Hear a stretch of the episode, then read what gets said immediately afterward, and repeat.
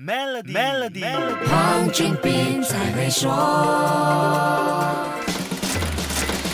你好，我是黄俊斌。韩剧《鱿鱼游戏》绝对不是你我印象中那种浪漫爱情和俊男美女的甜蜜偶像剧，而是悬疑、血腥、暴力、虐杀的一场生存游戏。这部韩剧一上线就成为串流平台在九十个国家的收视第一剧集，直逼这个全球最大、收入最高的美国视频串流平台最多人观赏剧集的记录。别忘了，这是一部韩剧，能在一个英语为主的平台上创造这样的成绩，真的不是开玩笑的。鱿鱼游戏的故事其实没有什么新甚至可以说有点老套。四百五十六个在生活绝望边缘的人参加了一场生死存亡的游戏，六个游戏全胜的赢家带走四百五十六亿韩元，输的就赔上烂命一条。这样的桥段是不是让你想到《The Hunger Games》？不止这一部，还有好多人说剧情跟几部关于大逃亡和生死赌局的日本电影很相似。我们不谈编剧，只说这部剧集的营销成功之处。由于游戏把很多存在已久的元素用怀旧的童年游戏揉在一起，加上血腥暴力的视觉刺激，创造出新感觉。